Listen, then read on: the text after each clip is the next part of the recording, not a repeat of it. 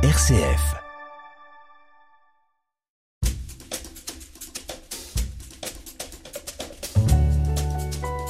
L'entretien de la semaine, Thierry Lyonnais. Les mille ans de la civilisation romaine ont laissé une empreinte indélébile dans les mémoires et dans notre culture occidentale. Mais comment faire la part des choses entre la vérité historique et un imaginaire entretenu par de la littérature, des films, de la bande dessinée.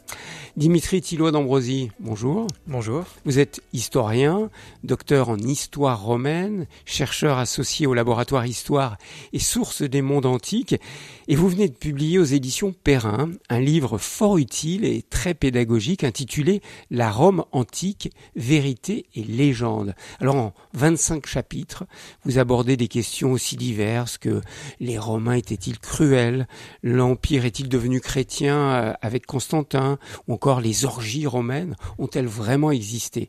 Mais tout d'abord, nous allons voir un peu l'histoire de cette Rome antique. Quand on dit la Rome antique, de quelle période parle-t-on? Alors la civilisation romaine couvre une période euh, large, effectivement. On date traditionnellement la fondation de Rome euh, au 8e siècle avant Jésus-Christ, et même plus précisément avec la date de 753 avant Jésus-Christ. Alors ça, c'est une, question que vous posez là. Tout à fait. Est-ce que Rome a euh, vraiment été fondée en 753 avant Jésus-Christ? dont on peut discuter la véracité, puisqu'effectivement, euh, l'archéologie montre qu'en réalité, Rome est plus ancienne euh, que ne le laissent penser les auteurs antiques comme Tite-Live.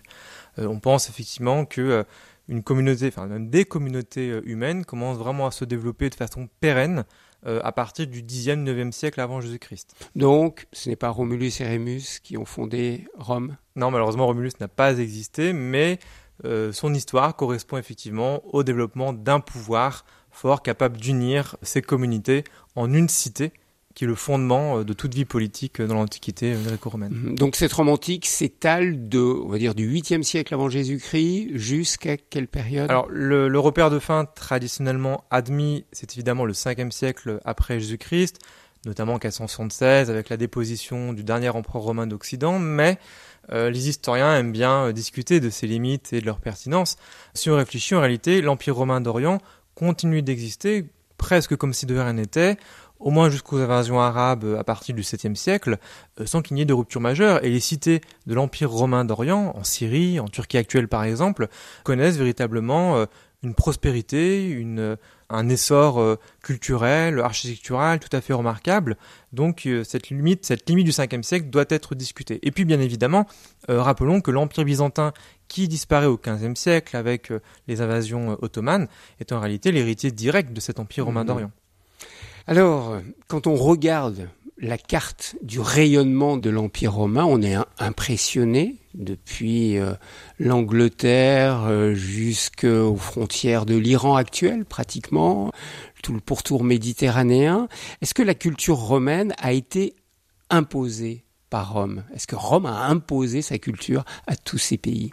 Il est vrai que la lecture euh, de la diffusion de l'extension de l'empire romain, de la diffusion de la culture romaine est souvent lue en réalité par le prisme de l'histoire coloniale européenne au XIXe siècle, où effectivement la France a tenté euh, de franciser entre guillemets, euh, voilà, les peuples colonisés. Pour Rome, les choses sont assez différentes. Il est vrai que Rome impose un système politique, fiscal, administratif. Elle emploie la force militaire pour imposer sa volonté et euh, pacifier les territoires conquis. Les élites, quant à elles, les élites locales, j'entends, ne se voit jamais totalement imposer en réalité le modèle culturel romain, c'est même plutôt l'inverse, c'est que en réalité ces élites souhaitent imiter le conquérant dans un souci d'assimilation, mais même d'association au conquérant pour euh, conserver sa place sociale, politique et finalement continuer à jouer un rôle dans ce système impérial, et notamment à l'échelle de la cité. Quant au reste de la population, eh bien, beaucoup d'individus souhaitent évidemment imiter leurs élites, en lesquelles elles peuvent s'identifier, mais il faut bien insister sur le fait que bien souvent les particularismes locaux, religieux, culturels, linguistiques, euh, vestimentaires, perdurent. Et donc en réalité, il est plus juste de voir un empire métissé plutôt que euh, d'un empire depuis le centre duquel une culture, celle du vainqueur, s'imposerait euh, au peuple conquis. Alors Dimitri Thillois d'Ambrosie, la puissance de l'armée romaine, c'est pas un mythe. L'armée était vraiment très puissante. Alors, il est vrai que c'est une armée redoutable qui, finalement, en quelques siècles, a permis à Rome euh, d'acquérir un empire euh, aux dimensions du monde connu, en tout cas pour le, aux yeux d'un Romain. Une armée redoutablement organisée, efficace sur le champ de bataille et sur la mer également. Mais en réalité, il faut rappeler que cette armée a pu connaître des défaites même à l'époque d'Auguste, hein, qu'on considère comme l'époque de la paix romaine, en Germanie, ça a été un échec cuisant, puisque face euh, au chef euh, germain Arminius, eh bien, les légions ont dû battre en retraite, trois légions totalement anéanties. Ça, c'est un premier point. Et puis, deuxième point, on imagine bien souvent un empire défendu euh, de manière redoutable, voilà, de façon infaillible. En réalité, Rome ne dispose pas de tant d'hommes que cela pour pouvoir défendre cet empire. Elle dispose d'environ 150 000 légionnaires, à peu près autant d'auxiliaires, ce qui fait 300, 350 000 hommes pour protéger tout l'empire. Et lorsque certaines frontières sont soumises à des pressions de peuples qui viennent de l'extérieur, eh bien, euh, bien souvent, on sent une tension dans la disponibilité en hommes et on doit faire venir des renforts, parfois d'autres régions de l'empire. L'entretien de la semaine. RCF. Dimitri Thilo d'Ambrosie, dans votre livre La Rome antique, vérité et légende, on voit bien sûr des questions autour des empereurs, ces fameux empereurs romains. Alors, étaient-ils fous? Comme on nous l'a dit souvent. Néron, Caligula, on a tous des images d'empereurs fous. Les noms, de, les noms de Néron, de Caligula, de Commode ou bien d'autres euh, évoquent effectivement euh, l'excentricité, la folie, la cruauté. C'est une image qui perdure, qui a été transmise par les péplums notamment, la littérature, la peinture. En réalité, il faut être prudent puisque cette image euh, nous vient des sources antiques elles-mêmes, du premier, alors de, deuxième siècle notamment. On pense notamment au vide des douze Césars de Suétone. Les histoires de l'Antiquité ne cherchent pas forcément à faire une histoire euh, très juste, très factuelle. L'histoire doit être également source d'un enseignement moral. Et donc, les grandes figures de l'histoire sont des figures à imiter, donc que l'on va évidemment euh, magnifier et idéaliser, ou au contraire des figures à éviter. Et donc, le mauvais empereur, celui qui cherche à exercer un pouvoir trop autoritaire, notamment face aux élites sénatoriales, mhm. eh bien son portrait se verra noirci et il sera présenté comme un tyran. Donc c'est pour cette raison que, et on le voit, c'est très stéréotypé, le mauvais empereur c'est celui qui est cruel, c'est celui qui s'adonne euh, à, des, euh, à la débauche sexuelle, voire même à l'inceste. Hein. On le trouve pour Caligula ou Commode par exemple.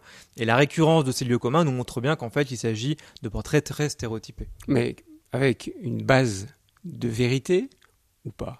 Alors, il est toujours difficile quand on lit ces biographies impériales de faire la part des choses, mais il est certain que pour un empereur comme Caligula, euh, certains éléments reposent forcément sur des vérités. Mais toute la difficulté de l'historien est de faire la part des choses entre ce que peut inventer ou exagérer un auteur et euh, la réalité historique. Alors une autre image que l'on a des Romains, euh, notamment de Rome, c'est euh, leur amour du jeu, leur amour des orgies.